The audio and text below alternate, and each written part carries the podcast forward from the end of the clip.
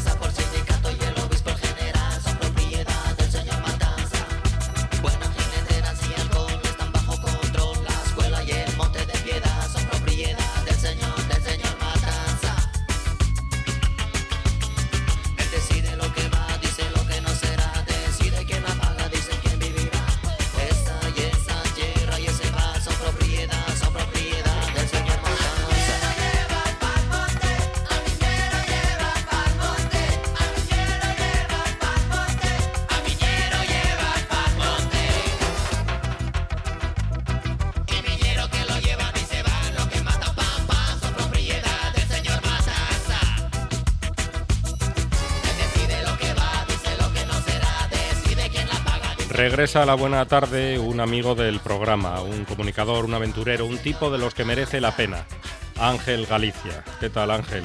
Buenas tardes, Monchi. Encantado de estar otra vez aquí con vosotros en, la buena tarde, que como usted bien sabe, la considero mi casa. Es su casa.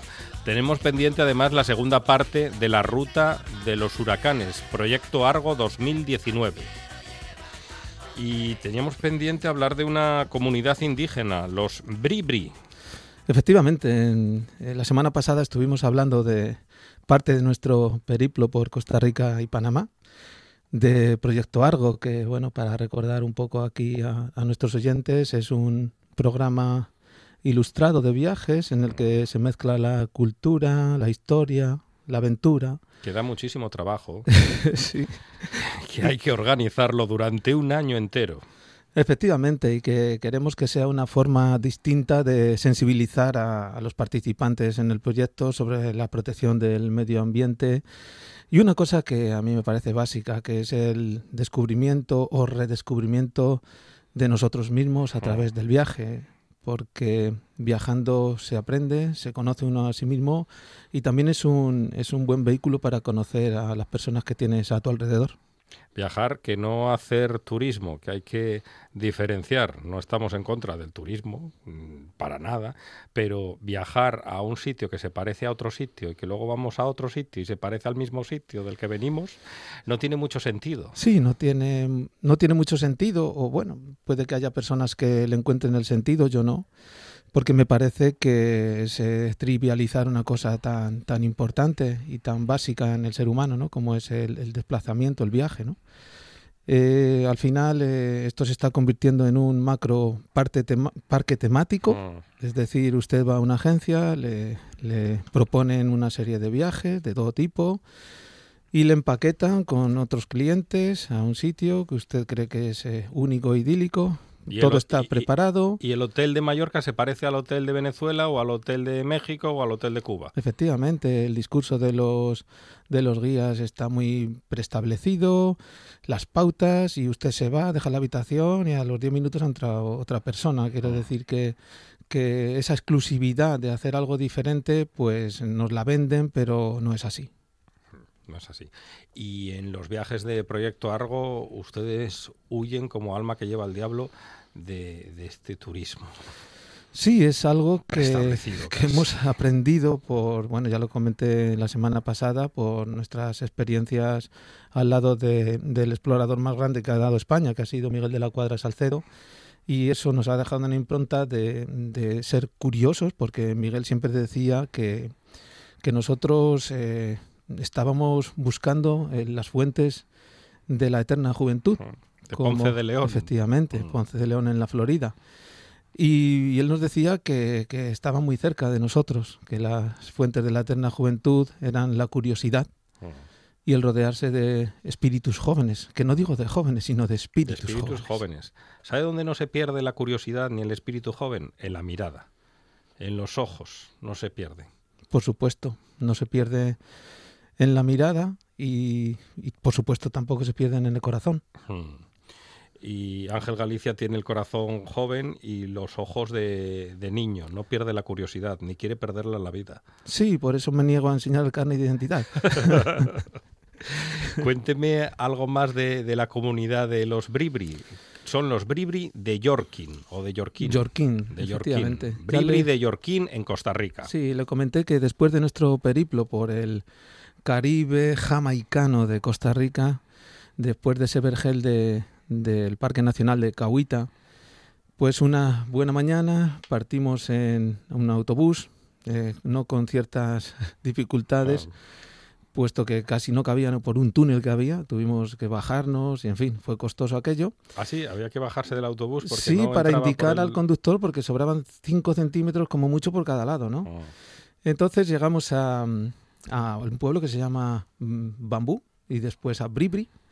Y en Bambú, En Bambú Eh, estaba Miguel Bosé. bailando. en, en Bambú, pues eh, estaban esperándonos eh, unos boteros, eh, que es como así llaman ellos, a, a sus lancheros, a los que eh, gobiernan estas, estas barcas, que eran ya un grupo de indígenas Bribri, ¿no? Aquí comenzó la verdadera aventura de, de nuestro viaje. Eh, navegamos por el río Sixaola, que es la frontera natural con Panamá, durante aproximadamente una hora. Bueno, en mi caso algo más, porque mi canoa Mm. llevaba un motor un poco más pequeño, de 15 caballos, que el resto. A usted Y- le tocó el motor pequeño. Embarrancamos varias veces. Fue divertido, bueno, alguna vez no tanto. ¿eh? Y decidimos eh, en, estos, eh, en estas penurias y en estos embarrancamientos no ayudar a los boteros, porque para ellos eh, significa una especie de humillación. Ah, Uno de ellos iba adelante con un largo palo, un balanguero, y el otro detrás eh, pilotando el timón. Y cada vez que nos quedábamos atrapados ahí en las, en las piedras, porque el río estaba un poco bajo por la falta de lluvias, pues se tenían que bajar, empujar, y nosotros allí subidos y sin echar pie a tierra, porque entendíamos que eso no se podía hacer. y, y los boteros que decían cáspita, corcholis, Sí, esto, eh, y en Bribri también lo decían, ¿eh? Cosas irreproducibles. y llegamos a, a Yorquín. Por el río Yorquín llegamos a la población de Yorquín y allí nos esperaba la presidenta de la asociación Estibraupa, que se llama Prisca Salazar. Prisca. Es una mujer indígena muy involucrada en el proyecto de turismo rural comunitario que están eh, llevando a cabo desde el año 1992 en el que su hermana Bernarda Salazar fundó esta, esta asociación. Es una asociación de mujeres que eh, trabajan en comunidad para sacar adelante pues eh, eso a sus hijos y demás a través de un proyecto de, de solidario de visitantes. Es un, un tema muy interesante y, y pionero Dese cuenta que estamos hablando del año 1992 y de mujeres en una sociedad indígena que a pesar de ser matriarcal no deja de ser machista. Y bueno, como ella nos contaría más tarde, las mujeres son las que tienen el poder en la, que, en la comunidad, son las que toman las decisiones. En la Siem- comunidad Bribri. En la comunidad Bribri, efectivamente, siempre respaldada por los hombres, que aunque también participan en los proyectos, como en este proyecto, eh, pues están de alguna manera en segundo plano.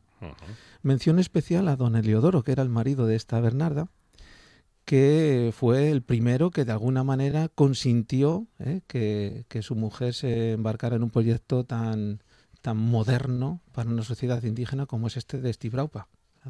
Eliodoro, hay que decirle a Eliodoro que muchas gracias. y Sí, muy bien, sí, sí. Eliodoro. Por supuesto, un ejemplo. Y llegamos, eh, ya digo, en tres eh, canoas y nos alojamos en unas cabañas muy rústicas de madera con pilotes de, para evitar la, la humedad, eh, con una especie de palafitos para que usted se haga una idea, con los techos de suita, de, de hoja, eh, De Palma. sí, sí, hoja de palma eh, trenzada, ¿no?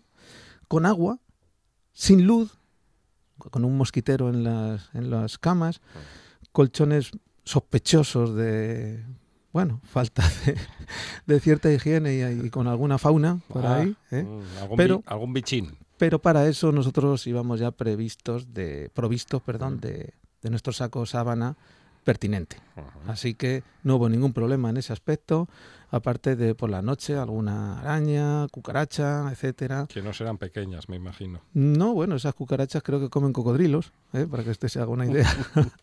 que también había por esos lares. ¿eh? Ah, muy bien. Y Qué noche tan tranquila, Sí. Esas fueron eh, nuestro alojamiento y luego el espacio común era una cabaña abierta, un poquito más grande, sin paredes, que hacía las veces de comedor, de cocina, de despensa, de sala de reuniones, de clase. Era un Eh, loft. Efectivamente, era un espacio único y era un sitio muy acogedor en el que pasamos mucho tiempo eh, también conversando con, con nuestros anfitriones, con, con los jóvenes de la comunidad, con los niños. Un sitio muy entrañable allí con su cocina de leña, con una rústica cafetera de estas así de tipo calcetín, ¿no? Mm. El famoso café chorreado, que olía también. Una maravilla, Monchi. Ese café es imposible de tomar en otro sitio que no sea aquí. Me puedo imaginar ese café, sí. Y nada más llegar, pues nos dimos un bañito en el río Escuí, donde observamos un desvencijado puente que curiosamente tenía una placa que había sido construido por Cooperación Española en el 2009. Pero como co- ocurre en, en casi todos estos casos, eh, allí llega una ayuda, una dotación presupuestaria, hacen el puente o el pozo o demás y allí se queda. Es decir, no hay mantenimiento. ¿Qué ocurre? Viene una riada, el puente en la mitad se va río abajo o la bomba del pozo no funciona y allí queda la placa y la ruina del proyecto. A estas comunidades hay que enseñarles a hacer las cosas, no llevárselas hechas. Ese es un, ese es un, un tema que todavía no hemos aprendido lo, lo blanquitos que vamos allí, pues de alguna manera como... Como salvadores del mundo. Efectivamente, salvadores del mundo. Cuando allí no sobreviviríamos ni cinco días, Monchi. ¿Qué le fascinó de la comunidad Bribri? Uy, me fascinaron muchas cosas. Me fascinó su autenticidad, eh, me fascinó su modus vivendi, eh, me fascinó la simplicidad de la vida que llevan, la tranquilidad. Y le puedo asegurar que estando ah, en este territorio hostil para, para nosotros, para los occidentales, durante tres días, sin cobertura en los móviles o, y sin internet ni nada de esto, me sentí bastante más libre que, que en cualquier otro sitio. Mm. Fue una bendición. Está usted en la gloria. Estaba en la gloria. De hecho, ya cuando empezamos a tener eh, cobertura y llegamos a las bocas del toro, pues ya lo primero, pues es una videollamada, no sé qué, 500 WhatsApp. Y digo De ya... vuelta a la civilización. vuelta a la civilización. a mí lo que me hubiera Civilización. gustado es quedarme eh, Mm. eh, por aquellas latitudes, pues eso, un mes o dos meses. Y si, y si es además acompañado de mis argonautas, no le quiero ni contar, ¿no? Porque Usted porque es aventurero, pero ¿y el resto de la tripulación? Pues había de todo.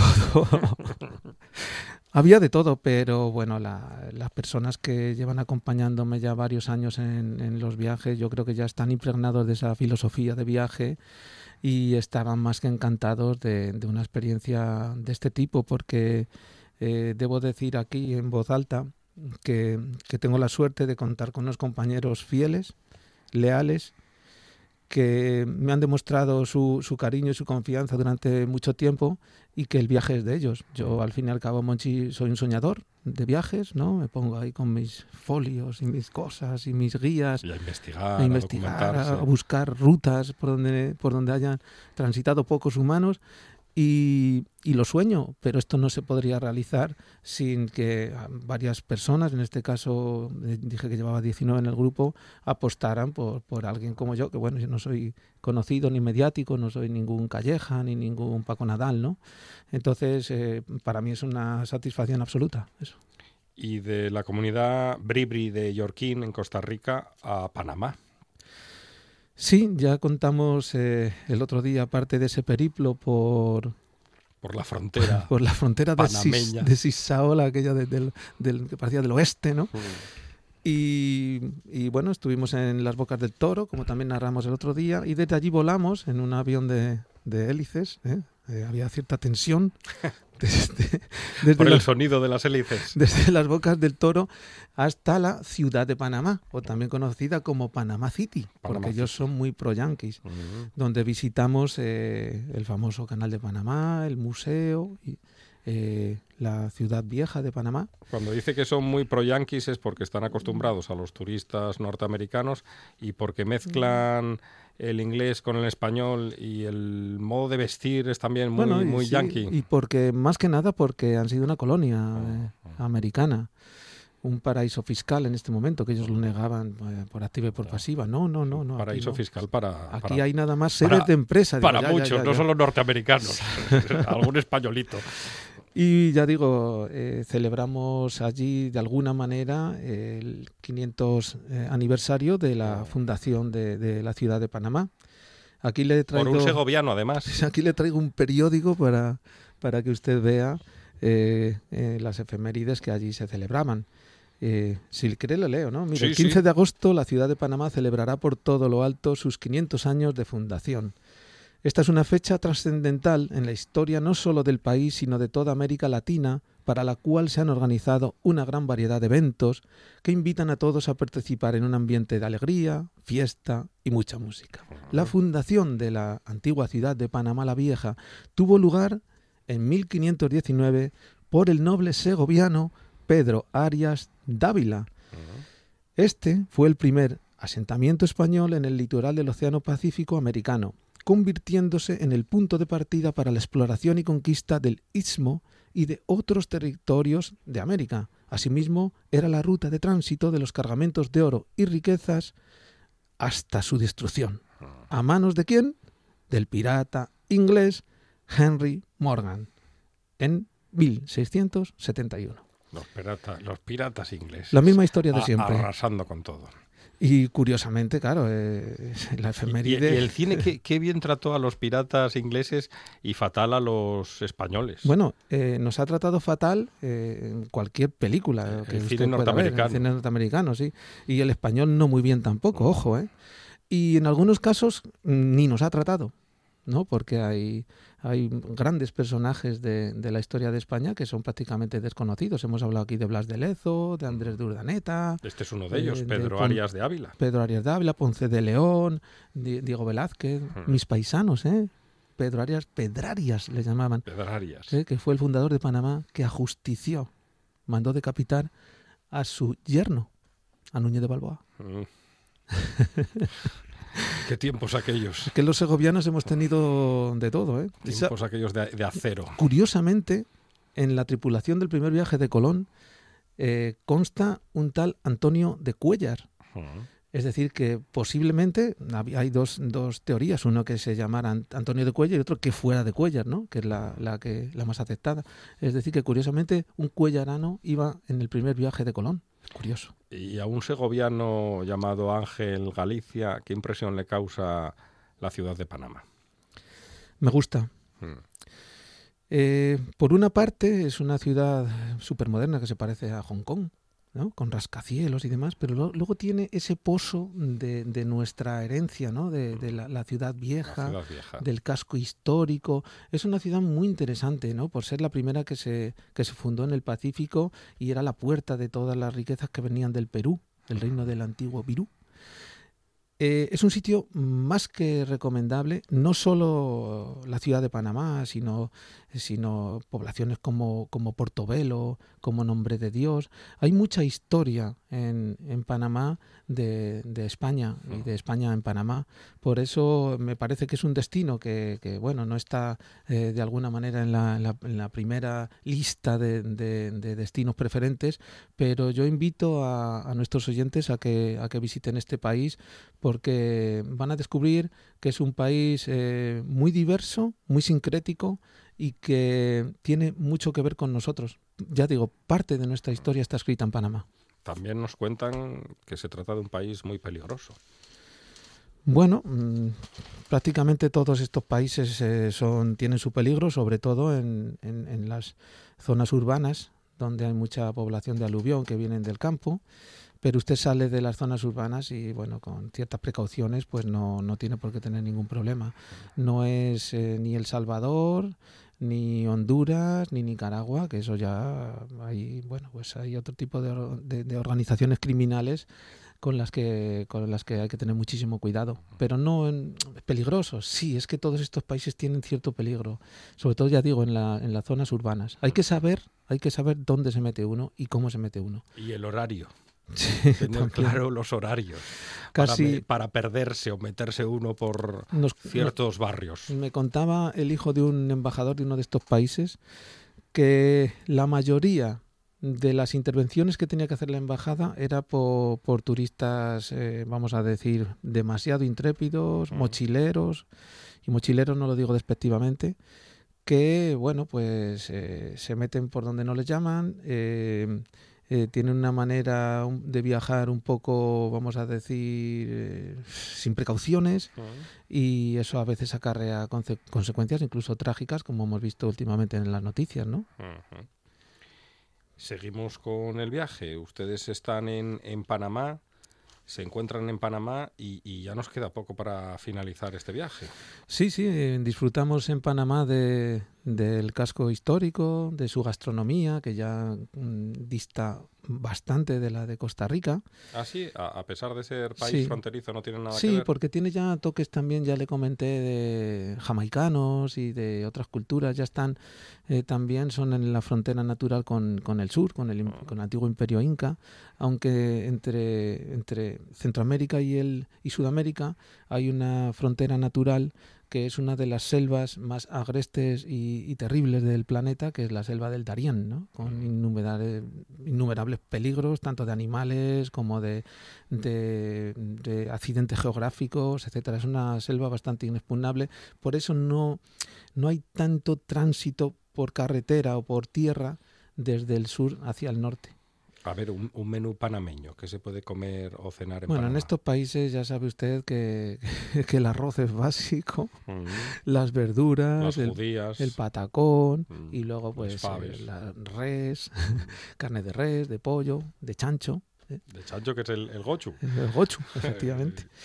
Y bueno, pues de alguna manera ese fue el, el final de nuestro periplo. Estuvimos también, bueno, gozando un poco de la noche panameña, no mucho porque ya la paliza era considerable, Mm. pero sí que estuvimos en alguna terraza de algún hotel eh, viendo el panorama nocturno de la ciudad. Mm, quiero decir que en los ya sabe viajes que, ya sabe que me interesa conocer el panorama nocturno de cada ciudad. En los viajes eh, no solo es aventura, cultura y De vez en cuando hay que relajarse. también tienen que tener un componente lúdico porque Mm. entiendo que, que es parte de- de- del viaje, ¿no? Y así ayuda a comprender o a entender o a ver de otra manera a los, a los panameños, a cómo, cómo es el pueblo panameño. Sí, sí, hay que mezclarse con ellos para saber quiénes son, cómo son y cuáles son sus, sus modos y, y costumbres, ¿cierto? Y Ángel Galicia ya tiene en la cabeza otro plan, Sí, tengo otro plan o varios planes. otro proyecto de viaje. Uno de ellos se me está viniendo abajo por eh, el descerebrado este de Bolsonaro. porque tenía en mente viajar con mis argonautas a, a la Amazonía, a, a Manaus, aquella capital eh, que- tan curiosa y tan, tan eh, no sé, tan fuera de su tiempo, ¿no? Pero claro, con todos estos acontecimientos que, que estamos escuchando en- y, y viendo en televisión de los incendios de la Amazonía, pues a mí no me dan muchas ganas de ir a esta zona, entre otras cosas porque entiendo que podríamos tener algún problema. De, de cuenta que usted está en una comunidad indígena y vienen ahí unos terratenientes armados o unas madereras o Mm. tal, Y le Y- tirotean y puede haber un tiroteo, efectivamente. Entonces no vamos a poner en riesgo nuestra expedición en ningún caso. Y nuestros eh, objetivos, eh, la proa de nuestro barco, se dirige a otras latitudes del Pacífico. Le voy a dar unas pistas. Deme pistas. Mire, vamos a ir a un sitio que, mm, por ejemplo, Hmm. tres pistas le voy a dar. A ver. En 2015 se descubrió la última especie de tortuga gigante. 2015, Tortuga Gigante. Otra pista. La película Godzilla se inspiró en una de sus iguanas para crear el famoso monstruo. Hmm. Creo que más o menos ya me oriento. Tercera. En este sitio habita el único cormorán del mundo que no vuela. El único cormorán del mundo que no vuela. ¿Serán las Islas Galápagos? Efectivamente. la proa de, de Argo, del proyecto Argo, mira hacia las Islas Galápagos. Vamos a intentar hacer ese, ese viaje. Es, eh, logísticamente es complicado y costoso en algún caso, porque bueno, solamente entrar en el parque ya son 100 dólares, eh, ya, ya para empezar, o sea, sin llegar, ¿no? Y bueno, hay que volar desde Quito, desde Guayaquil. Y de reojo también miramos a, a Bolivia, que es, una, es un país que, que yo quiero visitar porque porque me parece de los más auténticos de, de, Sudamérica y es una especie de Perú, pero, pero 40, 50, un siglo más atrás, ¿no? Uh -huh. eh, con mucha población indígena, con selva, con, con los Andes, el Salar de Uyuni, Pumapunca, eh, no sé, la higuera donde mataron a Che Guevara. Uh -huh. Es un sitio que, que, le tengo muchas ganas y que sé que a mis argonautas les, les podría interesar bastante. Así que el proyecto Argo 2020 tiene más o menos, más o menos dos destinos. Por un lado Bolivia y por el otro lado Ecuador, Islas Galápagos. Efectivamente, sería Ecuador, Islas Galápagos eh, o, o, Bolivia.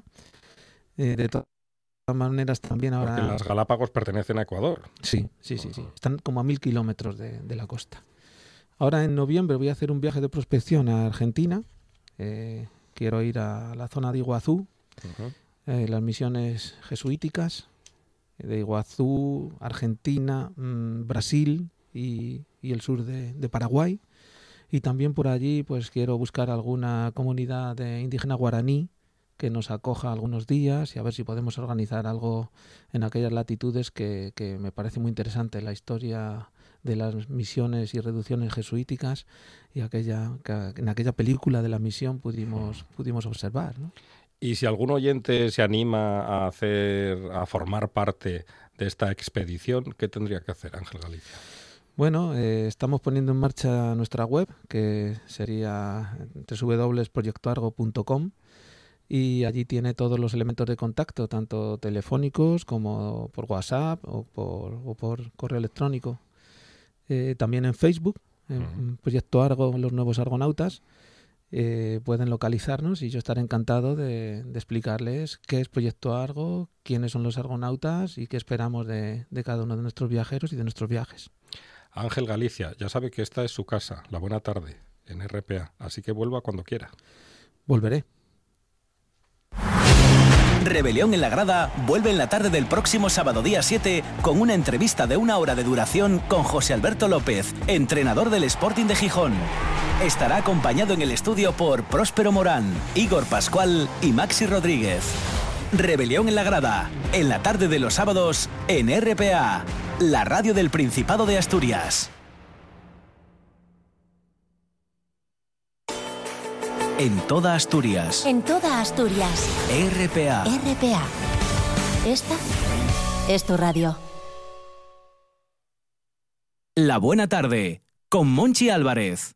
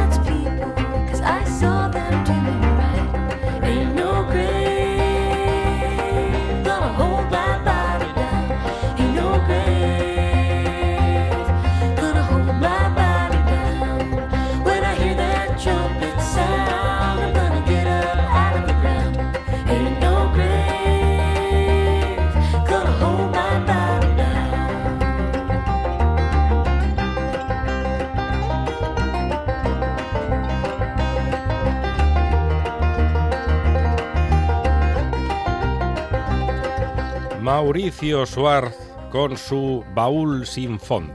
Que por algo no tiene fondo, Mauricio. No tiene fondo, es para ver mejor, para verte mejor, como decía el cuento. el lobo de Caperucita mm. Roja. Buenas tardes, mucho y buenas tardes, Kike en los controles y buenas tardes a todos los que nos hacen favor de acompañarnos miércoles a miércoles. Si es la primera vez que nos escucha, espere, espere, no cambie, no cambie de mm estación que lo que viene no lo va a oír usted en ningún otro lado. Eso sí se lo puedo asegurar.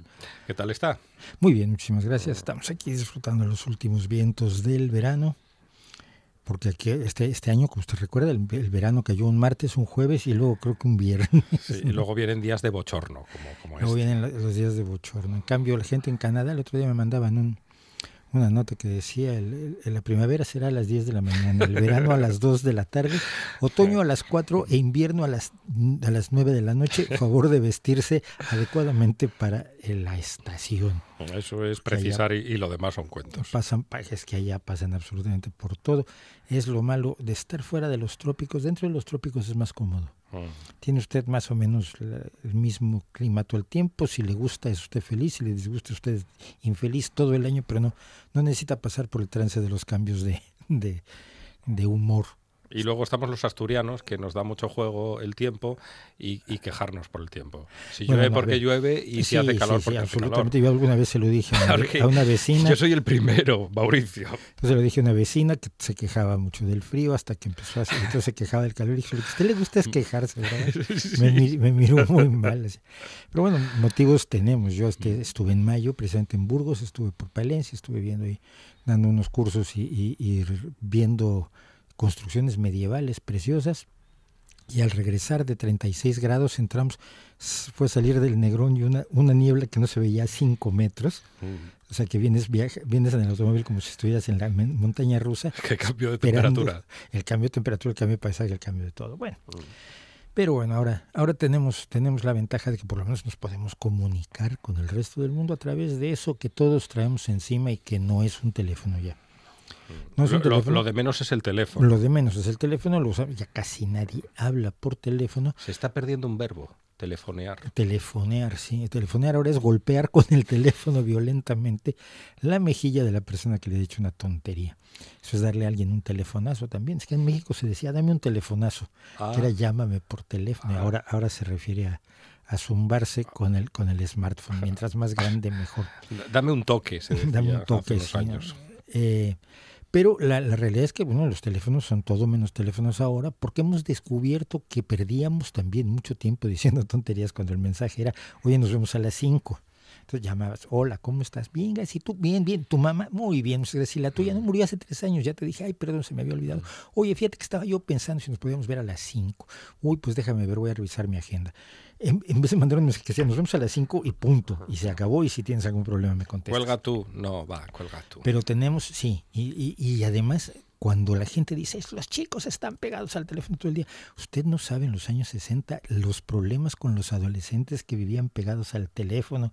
Pero es que parece que naciste con eso puesto, gritaban los padres. Y en los 80, las facturas que, les llegaban. Las facturas. Que les llegaban a mis padres las facturas de teléfono, madre. Sí, sí, y los romances se hacían por, por, por teléfono, es una cosa.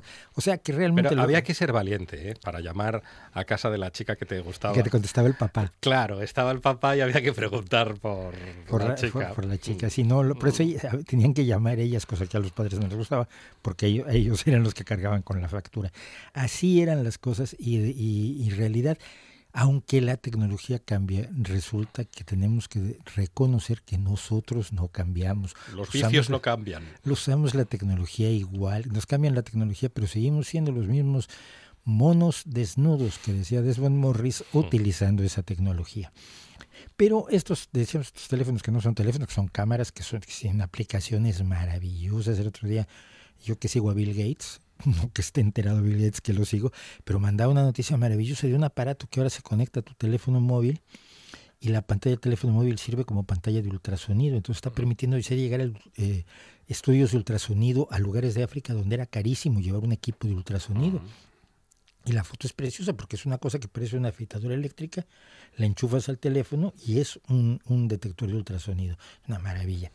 Bueno, Pues usted no me lo va a creer, pero cuando yo era joven, y no hace tanto de esto, por favor, Monchi lo vive ni...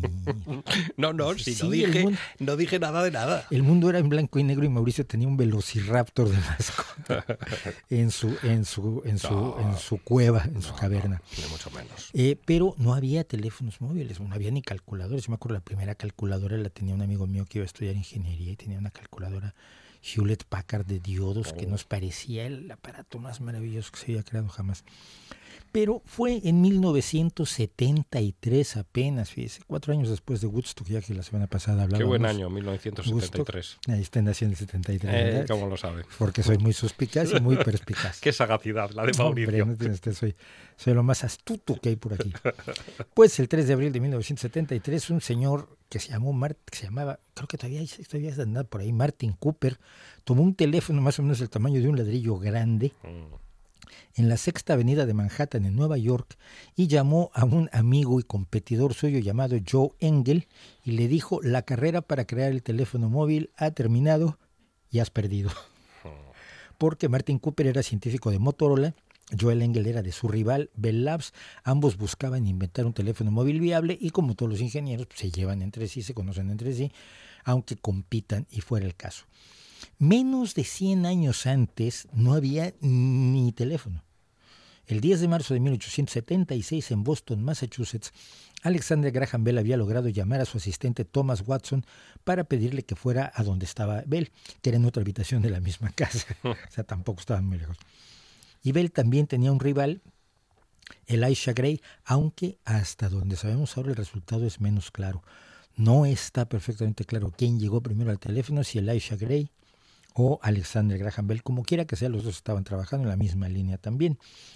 En aquella ocasión eh, pasó un año antes de que se instalara el primer servicio comercial de teléfono y empezara la pregunta a quién llamaba la persona que tuvo el primer teléfono. Pues no tenía quién llamar. Eh, el telégrafo fue el primer intento que, usó- que usó el, que utilizó el ser humano para emplear la electricidad para la comunicación. El principio es muy sencillo, se provoca la variación de corriente en un cable cerrando un circuito y en el otro extremo del cable se puede registrar si se cerró o no se cerró ese circuito. Si se podía lograr que un sonido hiciera variar una corriente eléctrica, esas variaciones podrían ser registradas al otro lado de un cable y decodificadas reconstruyendo el sonido. Eso es lo que pasa, eso es lo que está usted oyendo en este momento. La membrana del micrófono ante el que yo estoy hablando se mueve y esas, ese sonido se convierte en impulsos eléctricos que viajan por un cable eléctrico, luego viajan por ondas de radio y vuelven a convertirse en electricidad y en, eh, las, en el movimiento del altavoz que está usted escuchando. Es así como se transmite el sonido. Eh, el, receptor puede ser un micrófono. El de Bell fue rápidamente mejorado y desarrollado por otros inventores, incluido Tomás Alva Edison, que trabajó muchísimo en micrófonos. Y su principio sigue utilizándose hoy en todo tipo de micrófonos. Hay dos placas metálicas delgadas, separadas entre sí por gránulos de carbón y a través de las cuales se aplica una corriente eléctrica. Cuando una placa, el diafragma del micrófono que le decía yo, se mueve porque un sonido la hace vibrar, lo convierte en presión variable sobre los fragmentos de carbón, varía la resistencia eléctrica entre las placas, la corriente registra esa variación, la transmite al otro extremo del cable y así funciona el teléfono y la radio. Eh, y por supuesto funciona exactamente al revés también. Sobre ese principio se construyó toda la industria de la telefonía, empezando en Estados Unidos y en la Gran Bretaña. El sistema exigía que un teléfono instalado en cualquier lugar estuviera conectado a una central eh, telefónica mediante cables. Lo que pasa es que en la central telefónica tenían que conectar físicamente el teléfono de usted, el 16 Monchi. Usted llamaba y decía, soy el 16 Monchi, sí, tengo aquí el cable de 16 Monchi, quiero hablar con 23 Mauricio. Y tenías que andar cambiando el cable. buscaban en un tablero dónde estaba el 23 Y había que Mauricio meter y la lo clavija. enchufaban, metían la clavija y así se llamaba por teléfono en aquel entonces. Usted ha visto que le dan una manivela a la gente cuando descolgaba el teléfono, es que esa manivela era para avisarle a las operadoras que estaban llamando. Eh, el- este, este, esto lo realizaban empleados y estos empleados eran generalmente mujeres por una cosa, ya- no me vaya usted a decir que somos lo más sexista del mundo, por favor, ya, lo- ya, ya- está muy visto eso. Pero no se adelante, que de momento Pero, eh, no, no, no, dicen pero, nada. pero lo veo venir en Mm. lontananza, como dijo el Quijote. Eh, pero es que los tíos eran más irresponsables, impresentables que las mm. chicas. Y, descuidaban los tableros para ponerse a hablar de béisbol y de tonterías. Y entonces. Me lo creo. Las, las compañías telefónicas decidieron que eran mucho más responsables, fiables, buenas empleadas y además más baratas. Por desgracia, en aquel entonces las mujeres y entonces se llenó de operadoras y todavía las personas que tienen edad se acordarán de las operadoras telefónicas que ya no movían clavijas, pero que ayudaban cuando uno hacía, por ejemplo, una llamada telefónica a cobro revertido a Alaska. ¿Hasta qué año? Tenía, no sé hasta qué año. Hasta los 80, finales de los 70. Sí, hasta los 90. Todavía, todavía los 90 quizás había algún operador en algún lugar. Eh, el trabajo, por cierto, de la operadora telefónica fue uno de los espacios del nacimiento del movimiento feminista laboral, porque el primer gran sindicato de mujeres fue el sindicato de operadoras a mediados del siglo XX, no hace tampoco tanto tiempo. Trabajo de las operadoras pronto fue reemplazado por sistemas automatizados que reconocían el número marcado y por medio de relés conectaban los dos números.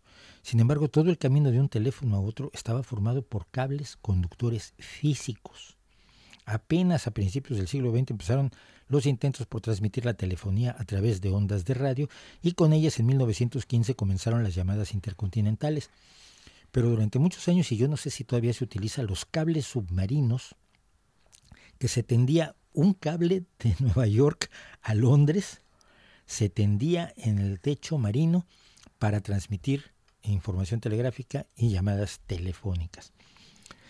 Eh, esto interconectaba, el primer cable de estos entró en operación en 1921 y solo cubría 130 kilómetros. Imagínense un cable, un cable ininterrumpido de 130 kilómetros entre Cayo Hueso, Florida y La Habana, Cuba, precisamente.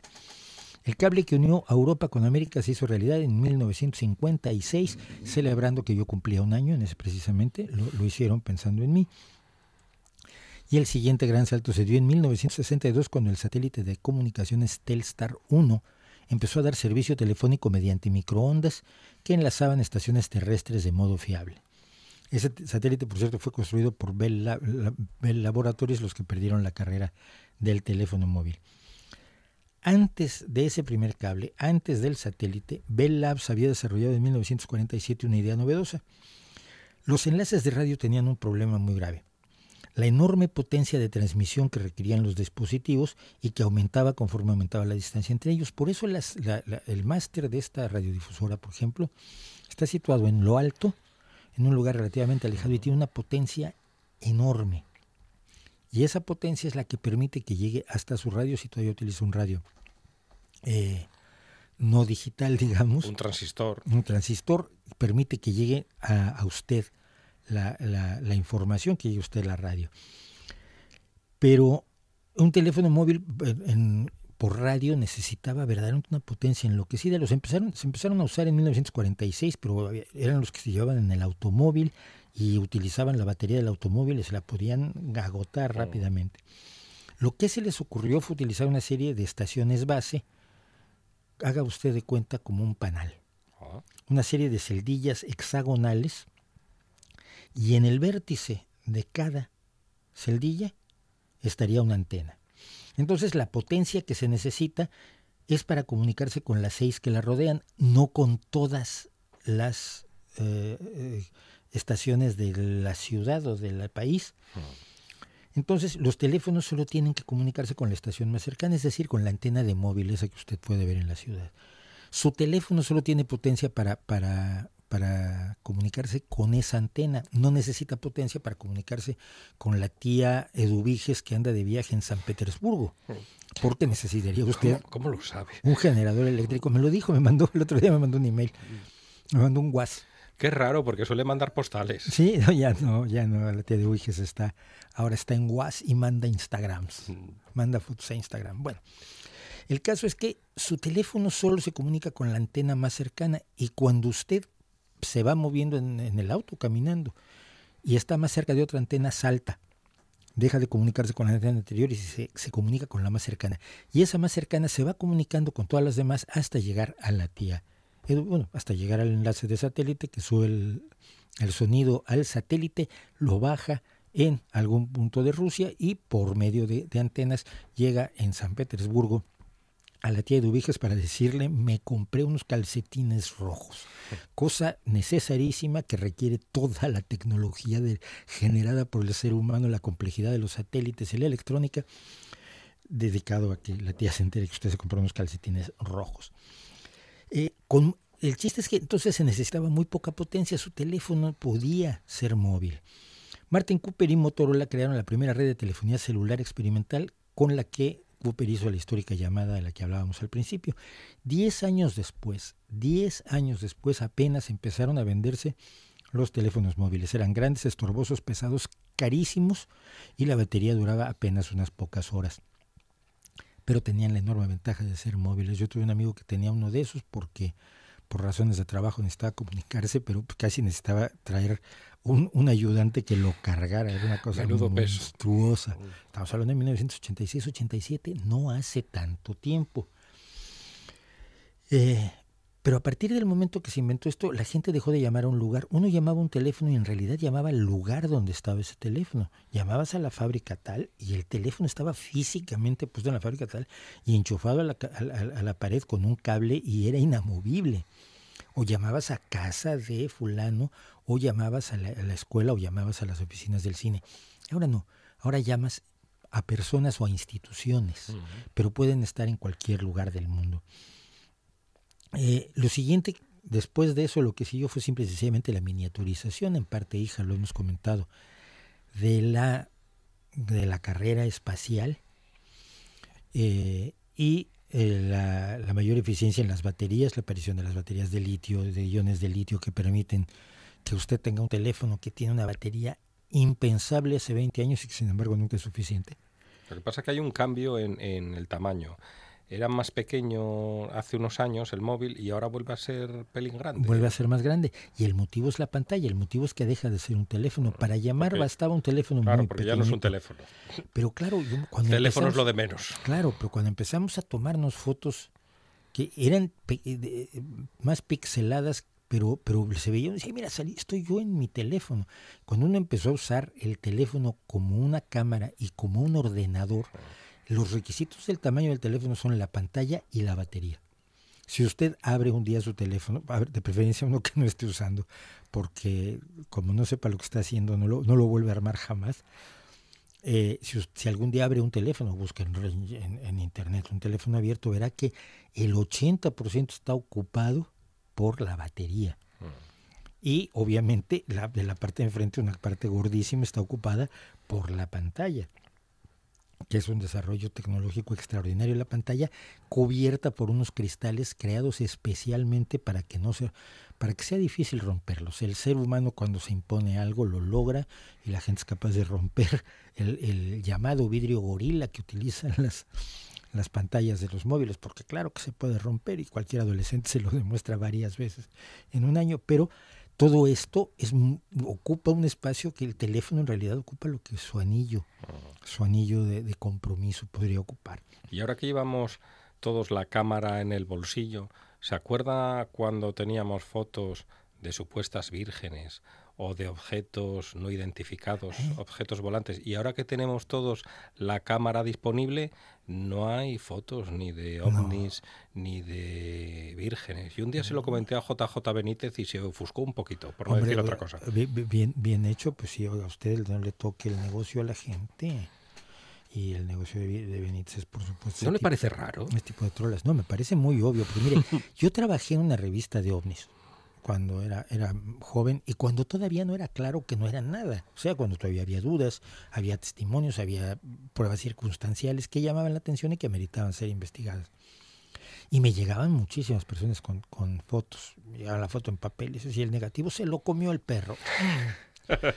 este, oiga, pero es que necesito el negativo. Uy, no, el negativo no sé, me lo robaron en, la, en, la, en el laboratorio. Los hombres de negro. Mm los hombres de negro se lo robaron. Uy, no, no está. Total que nunca tenían los originales. Y esto nos hacía sospechar, pese a que no éramos tan astutos como creíamos, pero nos hacía sospechar que quizás es que allá había truco fotográfico. Con los años aprendimos a hacer esos trucos fotográficos. Los de espíritus eran más bobos porque eso sí se empezaron a hacer desde tiempos de los espiritistas a principios del siglo XX Y fue Houdini el que desmontó los, las fotografías de, de, espíritus de una manera espectacular, junto con todo el rollo del espiritismo. Y, y, después están las apariciones marianas. Y después están las apariciones marianas, que tenemos casos de la gente se lo cuenta emocionadísimo. Por ejemplo, el caso Que no de... tiene nada que ver con las apariciones de Mariano Rajoy Brey. No, no, esas, Estas son las apariciones Mariano. Eh, en el caso de, eh, de Portugal, el caso de los pastorcitos, no me acuerdo cómo se llama, la regla en Fátima, En Fátima. Hay gente que relata haber visto un doble sol, pero no hay una sola foto del doble sol. Y ahí, eh, ese es el problema, cuando la gente ve cosas emocionantes y no les puede tomar fotos, dice una que en aquel entonces, pero ¿quién tenía una foto? Fue esto a fines del siglo XIX, si mal no recuerdo. Pues nadie tenía una cámara de fotos, pero ahora las tenemos todos. Entonces resulta que ahora podemos fotografiar cosas muy poco fáciles de ver como la llegada de meteoritos a la Tierra. Y no solo tenemos fotos, tenemos vídeos. El, el, el, el, meteorito que cayó en Rusia lo tenían grabado todos los rusos, pero todos los rusos usan cámaras en el auto precisamente por cuestiones de seguro. Entonces, Mm. Y todos los automóviles registraron la caída de ese meteorito cuando antes Así en Rusia llevan todos los autos, todos los autos llevan, los coches llevan, llevan cámara. Claro, porque hay gente que se arroja frente a tu auto para, para, para estafar al seguro y cosas así. Qué entretenido tiene que Y ser para conducir en Rusia. y facilitar las cuestiones de seguros y la determinación de quién es responsable, las compañías de seguros te piden que en Rusia lleves un- una cámara. Entonces, por eso el- aquel meteorito, aquel aerolito que cayó y finalmente se convirtió en meteorito, eh, fue captado por muchísimas eh, cámaras, cuando es una cosa rarísima y dificilísima de, de captar con, Mm. cuando tienes pocas cámaras. Entonces, de hecho, algunas personas que son muy mal pensadas dicen que eso que usted ha observado, la falta de la falta de fotos del Yeti y, del, y de Bigfoot y de los ovnis y los aliens y todo eso es una evidencia más de que aquello era una trola, una moderna, una moderna superstición que estudiada como moderna superstición tiene su encanto, porque ocurre principalmente en Estados Unidos y ocurre en la Guerra Fría y es exactamente concomitante a la Guerra Fría. El primer ovni es el de 1947, el de Kenneth Arnold, y a partir de ahí se desarrolla como parte de la paranoia de que los rusos vienen a matarnos a todos o a convertirnos en comunistas, no sé cuál sea peor. Para los yanquis. Y en Estados y en la Unión Soviética hubo paranoias similares, exactamente concurrentes con la con las con la Guerra Fría, con esa Guerra Fría que vivimos, quienes lo vivimos de 1947 a 1989, 90 y quienes no la vivieron no saben qué bien se siente levantarse en las mañanas y decir igual el mundo no se acaba hoy, no no tengo por qué tener miedo a que el mundo se acabe hoy, porque en aquel entonces en un momento dado lo teníamos, ¿no? Ahora que, que lo dice, yo también viví aquella época. le tocó. Con Ronald Reagan. con Ronald Reagan y con y con, eh, eh, con Alexei Kosygin, que era un chifladísimo. El menos chiflado todos era un chifladísimo, que era Khrushchev. Mm. Que, por, por Pero era, era un tipo simpático. pero era un tipo simpático, era un, era un tipo aterrizado, porque era un campesino finalmente, ¿no? Y entonces te- era un hombre que tenía una visión pues, un poco más simplona de la vida, pero al mismo tiempo no, no demasiado malévola. Pero hubo, por, para, pasaron por ahí personajes, entre los del uno, un lado y el otro, la realidad es que teníamos un armamento, un arsenal nuclear que sigue existiendo, pero que estaba en peligro de ser usado todos los días como se pusiera uno tonto. Y el riesgo que tenemos es que tenemos ahora dos que tienen esos arsenales nucleares y que yo no le confiaría mi osito de peluche a ninguno de los dos, ni, a- ni al tío Vladimir ni al tío Donaldo.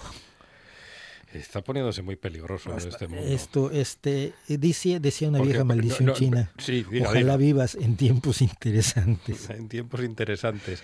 ¿Y usted considera que este es un tiempo interesante en el que estamos Yo viviendo? estoy pasando cosas demasiado interesantes, demasiado emocionantes, sobre todo desde aquel día en 2016, que estaba yo en Londres disfrutando de las bellezas de Londres y desperté con que Donald Trump ha sido electo presidente. ¿Qué? Desde entonces todo ha sido cuesta abajo. Un último detalle sobre las ondas, Último detalle. de, sobre las ondas de telefonía. Porque le iba a preguntar por Boris Johnson, pero otro día. Ah, yo, yo ayer escribí en mi escenario ideal del Brexit, un día lo contaremos, antes de que, antes de que se ocurra el Brexit, pero recuérdame contárselo. Sí. Durante mucho tiempo ha sobrevivido el mito de que las ondas de radio con las que se comunican los teléfonos móviles, escuche bien lo que dije, ondas de radio con las que se comunican los teléfonos móviles podrían tener efectos negativos sobre la salud. La realidad es que hasta hoy no se ha demostrado ninguno de esos efectos y es poco plausible que esas ondas pudieran, hacer, pudieran hacernos daño, ya que son menos potentes como las ondas de radio con las que usted ve su televisión y con las que ve eh, con las que ve o escucha la radio, eh, son mucho menos potentes que la luz visible. Si esas, si esas ondas le pudieran hacer daño, la luz verde le provocaría la muerte inmediata entre dolores horrorosos, le saldrían pústulas y pasarían cosas espantosas. Eh, la luz pues sería mucho más dañina que estas porque la luz es mucho más potente que las humildes ondas de radio que utiliza su teléfono móvil. Las radiaciones electromagnéticas peligrosas son las que están por encima de la luz visible. Los rayos ultravioleta, los rayos ultravioleta A, ultravioleta B, que conocemos como UVA y UVB. Y de ahí para arriba, bueno, los rayos X y los rayos cósmicos, que eso sí le causan un cáncer con bastante eficiencia.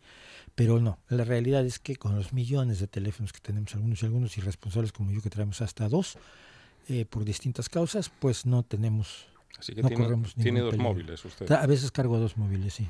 A veces cargo a dos móviles por, por motivos de, de, no sé ya ni de qué. Son los nuevos grilletes, Mauricio. No, yo creo, yo creo que son, son las nuevas alas. Imagínense. yo siempre cuento esto. Yo no puedo, yo trabajo para una empresa en Estados Unidos como traductor que me requiere constantemente. Me pude ir a París finalmente una vez porque tenía teléfono móvil y estando en el piso 2 de la Torre Eiffel, me llega un mensaje que dice, necesitamos 180 palabras urgentes porque este es un cliente que vale un pastón para nosotros. Y lo hizo. Y les dije, sí, cómo no, mándamelo por un correo electrónico. No, no me mandes un documento. En aquel entonces no se podían abrir documentos con, en aquel entonces hace seis o siete años, no se podían abrir documentos con el móvil. Mándamelo un correo electrónico, me compré una Coca-Cola, me senté en el piso 2 a ver el campo de Marte y a traducir mis 180 palabras.